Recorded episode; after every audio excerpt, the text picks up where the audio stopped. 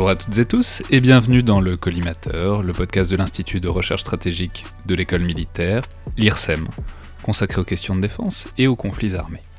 Je suis Alexandre Jublin et aujourd'hui, bien que nous, soyons tous en situation de confinement, ça n'en est pas moins euh, le dernier vendredi du mois qui est désormais consacré aux têtes chercheuses, c'est-à-dire à une publication scientifique, un article de recherche qu'on essaye de rendre aussi pédagogique et interactif que possible en version audio.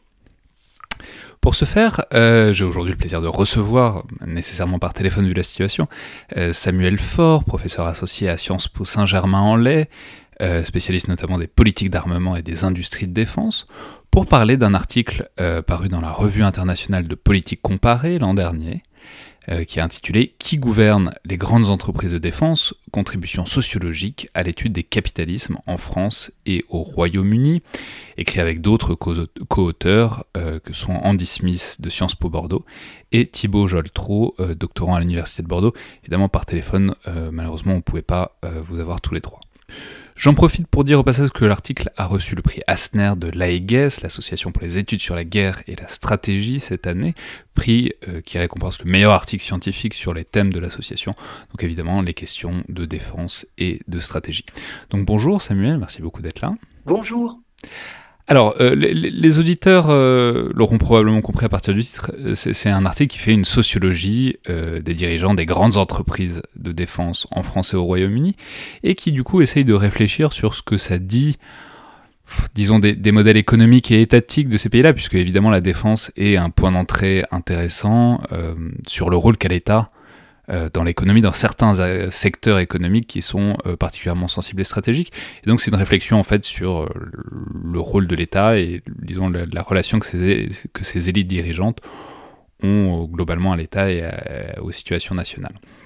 Alors, la, première question, évidemment, c'est toujours la même. C'est pourquoi l'article euh, Pourquoi à trois Pourquoi ensemble, donc avec Andy Smith et Thibaut Geltro C'est-à-dire, qu'est-ce que vous essayez de montrer à, la fois et en même temps, comment, plus simplement, comment vous est venue l'idée, en fait? Alors, euh, déjà dire que euh, au départ, on a commencé les premières réflexions euh, Andy Smith et moi, que je connais depuis quelques années déjà. Andy Smith avait accepté euh, d'être sur le, jury lors de ma soutenance de thèse. Euh, j'ai participé au dictionnaire de l'économie politique que Andy Smith et Colin Hay ont, ont euh, co-dirigé et qui a été euh, publié en 2019 aux, presses de Sciences Po. Et c'est est, venu euh, compléter ce duo Thibaut Joltron, qui est l'un des doctorants de, de Andy Smith et qui permettait comme ça d'avoir trois générations entre un doctorant, un, jeune maître de conférence et un, un, un chercheur reconnu. Euh, donc ça, c'est pour l'équipe, pour le projet. En fait, euh, au-delà du fait que euh, on a des échanges scientifiques avec Andy Smith depuis quelques années, on avait des, des données euh, que l'on avait euh, présenté l'un et l'autre euh, dans des dans des conférences, dans des dans des journées d'études, sans les avoir jamais publiées en fait, chacun de de, de notre côté. Vous avez décidé de mettre en commun les fonds de tiroir, quoi. Et exactement. Et, alors, on espérait que ce soit un peu plus que des fonds de tiroir, parce que on, avait des, des, données qui nous paraissaient relativement originales. Mais c'est vrai que euh, pour ma part, euh, du fait de, ma thèse, qui était le principal euh, projet de recherche que je, menais à ce moment-là. Rappelez-nous sur quoi elle était votre thèse?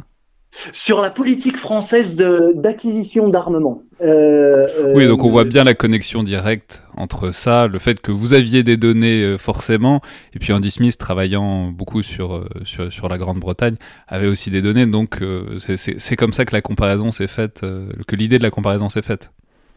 Exactement, et avec cette, euh, ce, souhait, si vous voulez, euh, et cet objectif aussi scientifique de, de, faire dialoguer en fait deux sous-champs disciplinaires en développement, euh, mais qui sont assez euh, encore marginalisés en France aujourd'hui. L'un que vous connaissez très bien, les études stratégiques, euh, et l'autre que l'on qualifie d'économie politique et pour en donner une définition très simple, c'est en fait les, relations de pouvoir, les relations d'interdépendance entre l'État et le marché, donc les acteurs économiques. Ouais, donc il s'agit vraiment dans cet article d'étudier, euh, alors qui, qui, que je conseille, qui est, qui est, en, trouvable d'ailleurs sur votre site personnel, euh, il s'agit vraiment d'examiner ces individus que sont. Alors les, patrons, c'est une manière un peu rapide de le dire, mais ce sont, ils les cadres, quoi. Ce sont les gens qui sont dans ces, choses très importantes que sont les conseils d'administration de ces grandes entreprises. Donc c'est étudier à la fois leur parcours, étudier euh, leur profil et étudier en même temps euh, le lien qu'ils ont à leur, euh, ont à leur pays respectif. Quoi. Est-ce, que, est-ce qu'il n'y a que des Anglais qui travaillent dans les entreprises anglaises Voilà, c'est, c'est, ce genre de perspective que vous cherchez à creuser. Exactement. En fait, en s'appuyant sur la littérature, si vous voulez, on euh, a souhaité, parce qu'on aurait pu prendre la chose euh, de manière différente, mais approcher ce sujet des capitalismes de la défense, de l'industrie de l'armement en France et au Royaume-Uni, par une approche sociologique, par essayer de, de, développer une sociologie des élites économiques, c'est-à-dire de révéler un certain nombre de caractéristiques socio-économiques, de trajectoires socio socio-professionnel, excusez-moi, de ces élites, euh, travail qui a été euh, euh, déjà réalisé hein, dans d'autres champs, domaines industriels, mais, mais, moins, voire pas dans le domaine de la défense. Et on a si vous voulez. Donc pour le dire, pour le, pour le dire clairement, c'est est-ce que voilà, est-ce que ce sont tous des ingénieurs, est-ce qu'ils sont tous allés dans les mêmes écoles, est-ce qu'ils se connaissent tous, etc., etc. Quoi. Exactement. Et, pour répondre à cette question, en fait, et, pour essayer de, préciser euh, notre démarche de recherche, on a identifié trois euh, points d'entrée, si vous voulez.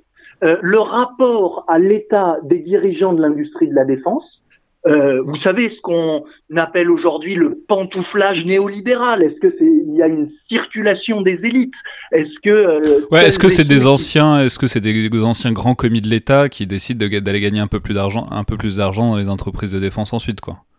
Exactement. Alors ça peut être l'intérêt économique, ça peut être d'autres intérêts hein, euh, professionnels, mais en effet, ça c'était la première entrée, si vous voulez, la première, euh, le premier questionnement. Dans quelle mesure euh, il y a une circulation des grands commis de l'État, comme vous le dites, dans l'industrie de, de, la défense, dans les grandes entreprises de la défense en Europe, en France et au Royaume-Uni? Puis la deuxième, notre deuxième focale, euh, ça a été euh, d'analyser le degré d'internationalisation des dirigeants de l'industrie de la défense à partir de deux entrées, leur formation, leur formation initiale, post-bac, euh, et puis leurs expériences, leur trajectoire professionnelle. On peut penser à l'image de Carlos Ghosn, vous savez, ce grand patron euh, très internationalisé. Eh bien, est-ce que euh, cet exemple-là de Carlos Ghosn euh, correspond euh, sociologiquement euh, à ce que l'on a observé, ce que l'on peut observer dans le domaine industriel de, de l'armement. Et puis bah, avec, avec ce truc en plus, c'est intéressant quand, c'est que la défense n'est évidemment pas un secteur comme un autre. Il y a un enjeu de souveraineté, il y a un enjeu de sécurité, il y a un enjeu de garder la base industrielle dans son propre pays pour des questions de souveraineté économique et militaire.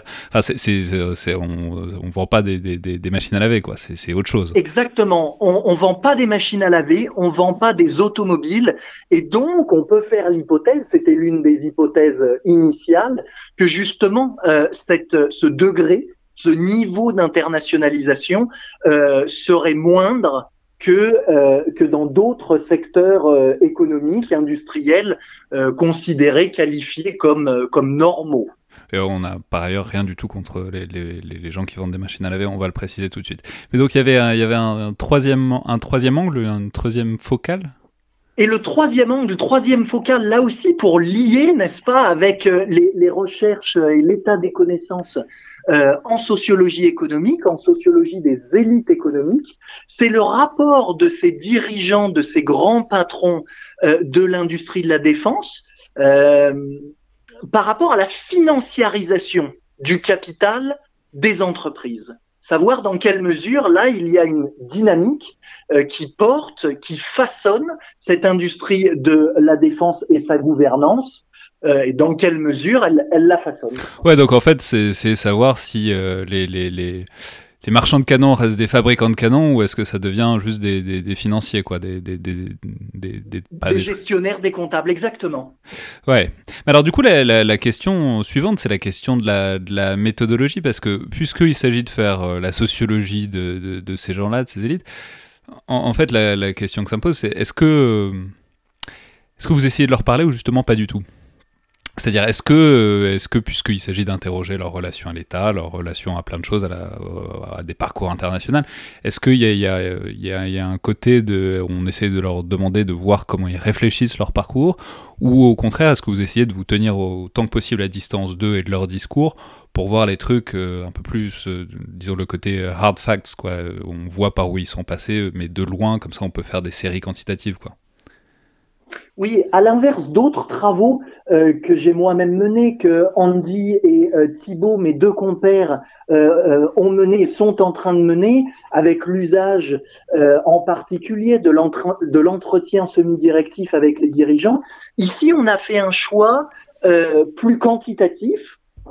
On analyse une cohorte de 163 patrons, individus, vous le rappeliez, membres de conseils d'administration, et donc à partir de sources euh, euh, que l'on pourrait qualifier de quantitatives, euh, issues des rapports annuels des entreprises concernées et de consultation de bases de données.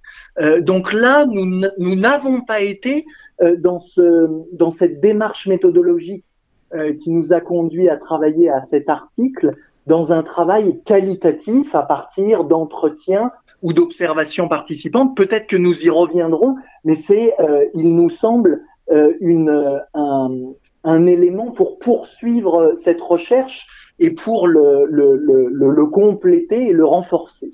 Ouais, bah, parce qu'on va peut-être dire aussi que, évidemment, ça, paraît de bon sens de vouloir parler directement à ces gens-là, mais c'est ça, ça, ça a aussi les qualités de ses défauts, enfin, et vice-versa, les défauts de ses qualités, c'est que en parlant avec des gens, bah, euh, d'abord, c'est pas forcément les mieux placés pour euh, réfléchir, pour avoir la distance eux-mêmes sur leur parcours.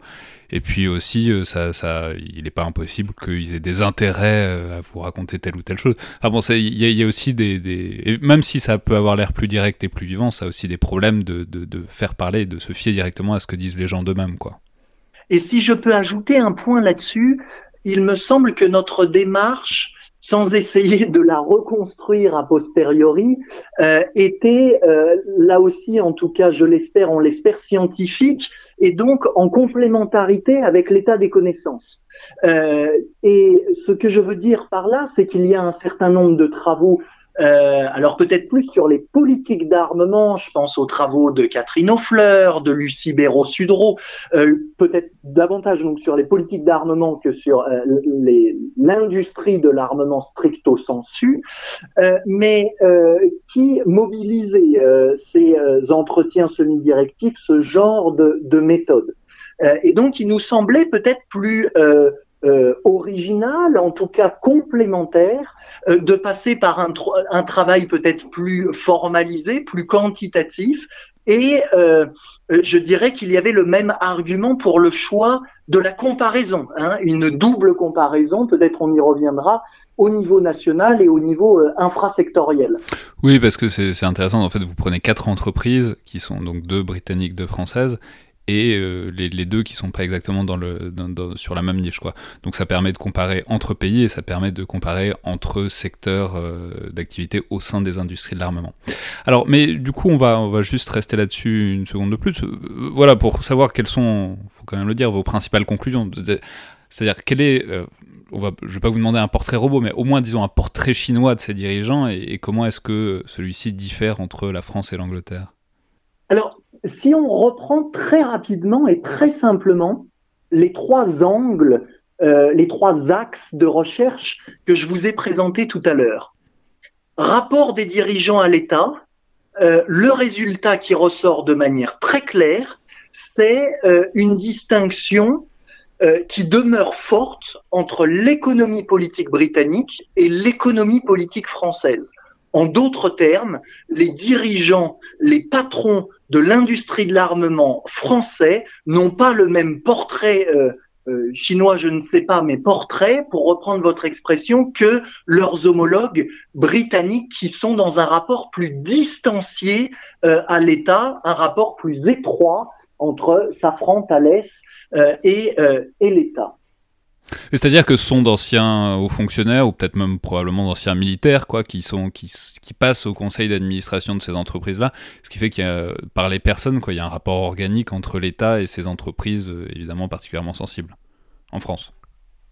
Tout à fait. Dans leur, euh, dans, dans leur, euh, leur identité professionnelle et également dans leur pratique, du fait qu'il y a plus de circulation, qu'il y a une circulation facilitée entre le monde de l'État, si je puis dire, et le monde euh, euh, de, l'entreprise, de ces deux entreprises, euh, eh bien, ça, facilite aussi la circulation de la prise de décision, de normes, ce qui est moins le vrai, ce qui est moins vrai, pardon, dans le cas du Royaume-Uni, où on va observer des pratiques plus indirectes de, euh, de, rapports euh, et, de, lobbying entre les entreprises BAE System Rolls-Royce et l'appareil d'État britannique. Oui, on va dire, donc les, j'ai oublié de le préciser, mais donc les deux, les quatre entreprises, c'est donc BAE System et Rolls-Royce euh, en Angleterre et c'est Safran et Thales euh, en France.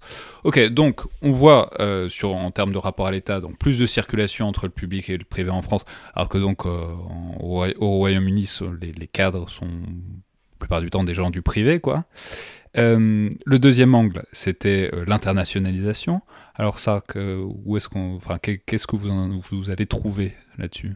Alors, ce qui est intéressant là-dessus, c'est que autant le premier résultat, on s'y attendait. Euh, euh, au regard de la littérature, euh, qui met très fortement le, focus, si vous voulez, sur ce distinguo entre ces deux types de capitalisme, on s'y attendait. En revanche, ce qui nous a paru très intéressant sur le deuxième indicateur, l'internationalisation, c'est que dans le cas de la France, comme dans le cas du Royaume-Uni, cette dynamique d'internationalisation est, relative, elle est limitée avec une persistance forte des cadres de socialisation nationaux.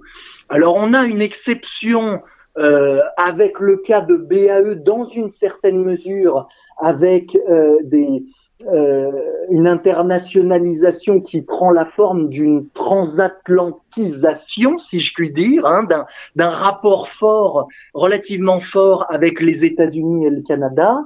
Mais sur nos trois autres cas d'études, et Rolls-Royce, et Safran, et Thales, euh, la, je le répète, hein, la formation et les trajectoires professionnelles euh, de ces patrons, de ces grands patrons, demeurent très structurées à l'échelle euh, nationale. Donc pour le dire différemment, c'est, euh, Safran et Thales, bah, ce sont des cadres français qui ont fait leur carrière en France et qui sont dans une entreprise sensible pour l'État français. BAE System, c'est, aussi, mais bon, il y a, y, y a, une petite dérogation quoi, euh, avec, avec les États-Unis et le Canada. Exactement, et on, on peut ajouter dans la case, si je puis dire, Safran Thales, le cas britannique également, donc on, hein, c'est, là on est sur de l'outre-Manche, Rolls-Royce, les patrons de Rolls-Royce sont aussi euh, dans une, euh, une internationalisation de leur formation et de leur trajectoire professionnelle qui est assez faible. Ouais, donc euh, on garde des éléments nationaux pour des industries nationales et à, enfin, disons stratégiques et sensibles nationalement. Et enfin, la dernière chose qui est, qui est, très intéressante aussi, parce que c'est, ça, ça, renvoie à des mutations plus générales du capitalisme et euh, des, des, disons, des grandes entreprises depuis quelques années, c'est, disons quoi, la, financiarisation, c'est-à-dire le, le, fait que, euh, la, est-ce que, la, est-ce que cette population change ou pas, quoi c'est très juste. Et là aussi, en deux mots, quel est le résultat? Euh, Eh bien, c'est qu'on se rend compte que le, profil du financier, si on peut le, qualifier de cette manière, semble s'être renforcé tant en France qu'au Royaume-Uni, donc tant euh, chez Safran et Thales que BAE et Rolls-Royce en ce début de 21e siècle, hein, puisque cette étude euh, de, des conseils d'administration porte sur la temporalité 2007-2017, sur une décennie, Toutefois, on est assez prudent sur cette, cette dynamique de, de, financiarisation de ces profils de grands patrons, euh, puisqu'on est sur une temporalité hein, de seulement une, dizaine d'années, euh, et que euh, par ailleurs, euh, on se rend compte euh, que les, les mondes et les profils des généralistes et des ingénieurs demeurent majoritaires dans ces grandes entreprises. Oui, c'est ce que j'allais vous dire. Ça se fait, ça se fait, au Royaume-Uni. Ça se fait au détriment des, des ingénieurs, euh, enfin voilà, de, de, ceux qu'on imagine plus dans un conseil d'administration euh, d'industrie, quoi. C'est-à-dire euh, bah, des gens qui sont dans le métier, qui sont vraiment des ingénieurs. Et là, on passe à des gens, enfin, de manière limitée, mais avec des gens qui sortent d'école de commerce, quoi. C'est ça. Alors, à partir de cette étude, encore une fois, elle est insuffisante pour dire que les financiers seraient en passe de remplacer les généralistes et les ingénieurs, mais nos résultats vont plutôt dans le sens de dire euh, qu'il y a, si vous voulez, une diversification euh, de ces grands patrons et que, encore une fois, les généralistes et les ingénieurs demeurent majoritaires dans ces conseils d'administration, mais qu'il faut intégrer ce profil de financier euh, qui est apparu euh, tant euh, d'un côté que de l'autre de la Manche. Et alors juste, c'est quoi Qu'est-ce que vous entendez exactement par généraliste? C'est-à-dire si, si, les financiers sont des gens qui sont spécialistes du monde de l'entreprise et de la finance, c'est bon, les ingénieurs on voit bien, mais c'est qui du coup les, cette troisième catégorie qui sont les généralistes? C'est ceux qui renvoient euh, en, en, en, France, par exemple, à l'École nationale d'administration et à Sciences Po. C'est ceux qui ont euh, une, si vous voulez, une, une formation initiale euh, transverse et qui peuvent, euh, qui ont pu dans leur trajectoire professionnelle euh, ne pas être limités à des euh, des fonctions dans le domaine de la défense. Ah, alors ça c'est très intéressant, je vais faire une parenthèse là-dessus, parce que ça, ça renvoie effectivement au système de formation et euh, au fait que bah, en France, bah, du coup j'imagine que pour vous c'était assez pratique, parce que effectivement il y a des grandes écoles, ou pas des grandes écoles, mais en tout cas il y a des formations supérieures qui permettent de classer assez facilement les individus dans telle ou telle catégorie. On sait que, notamment en Angleterre, c'est compliqué parce qu'il y, a un certain nombre d'établissements qui sont assez Oxford et Cambridge, pour le dire clairement, pour l'essentiel, qui sont des, endroits où beaucoup de l'élite euh, socio-économique anglaise euh, va étudier. Et ils peuvent passer d'une chose, enfin d'un secteur à un autre beaucoup plus facilement. C'est-à-dire, ce sont pas sont pas des formations déjà extrêmement limitantes. Oui, c'est très juste. Euh, et euh, en effet, et alors ça, c'est vraiment un résultat très net de l'enquête, à quel point les écoles de formation des élites euh, demeurent très nationalo-centrées. Euh, on a euh, Oxbridge, comme vous le rappeliez justement, du côté des grands patrons de Rolls-Royce et de BAE, et on a euh, les, Sciences Po, l'ENA et aussi les écoles de commerce, hein, HEC et SEC, du côté de la France. Et si vous me le permettez, une remarque supplémentaire là-dessus, euh, parce que ça, c'est un point très important aussi euh, pour celles et ceux. Alors là, peut-être je, je passe du monde scientifique au monde des praticiens, euh, mais qui souhaitent, euh, on parle beaucoup, par exemple, euh, ces derniers mois de la défense européenne, de l'Europe de la défense, de cette européanisation. Quand vous avez des écoles de formation euh, qui sont euh, et qui demeurent très euh, nationalo-centrés, il est difficile de faire émerger, si je puis dire, une classe d'élite européenne. Nous n'avons pas identifié, si vous voulez, un collège de Bruges des grands patrons de la défense. Ouais, donc on a, les, on a bien les principales euh, conclusions, l'idée principale euh, sur les principaux thèmes, mais ça pose la question de, de comment... Bon, c'est un article qui est encore jeune, puisqu'il a un an, donc évidemment il n'a pas encore vieilli, mais euh, comment dire, quel regard est-ce que vous portez dessus à quelques mois d'écart? Comment est-ce que, euh, disons, ce programme où ces thèmes de recherche pourraient être euh, prolongés, puisque d'ailleurs je crois que vous avez essayé de, le prolonger, puisque vous avez essayé de continuer le protocole de recherche sur un autre terrain. Oui, c'est très juste. Euh, en effet, c'était un premier euh, euh, une première contribution euh, que l'on que l'on a que l'on a par un, un, autre article qui se veut vraiment complémentaire hein, pour ceux qui n'en auraient pas eu leur, leur dose avec cet article, ils pourraient lire un autre article qui, vient d'être publié en, anglais, celui-ci dans la European Review of International Studies, ERIS, et qui en effet euh, euh, travaille sur, en, tout cas ça a été l'idée hein, euh, d'essayer de poursuivre le, le, travail de la recherche menée dans la, la revue internationale de, de, de, politique comparée à partir d'un autre angle et d'autres cas d'études. alors de manière très rapide, l'autre angle, l'autre problématique, c'est celle de l'Europe à géométrie variable, ce qu'on appelle dans le jargon des études européennes l'intégration différenciée euh, de l'industrie de l'armement, de comprendre pourquoi, si vous voulez, vous avez encore des euh, Aviation ou des Naval Group et simultanément des euh, Airbus, des groupes, des entreprises plus intégrées.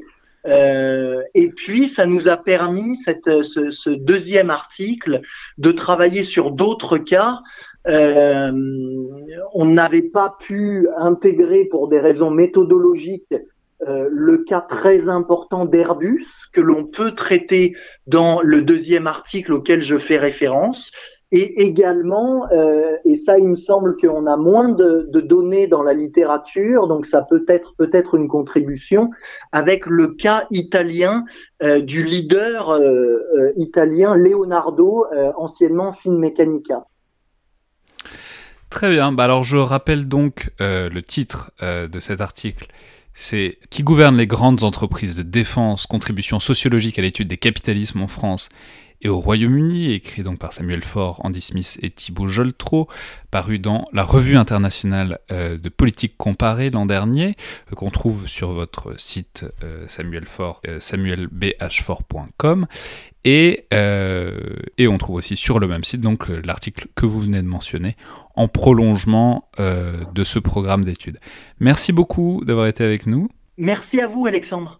Et on se retrouve donc le mois prochain pour une nouvelle tête chercheuse. Euh, bonne journée à tous, merci à toutes et tous, et à la prochaine fois.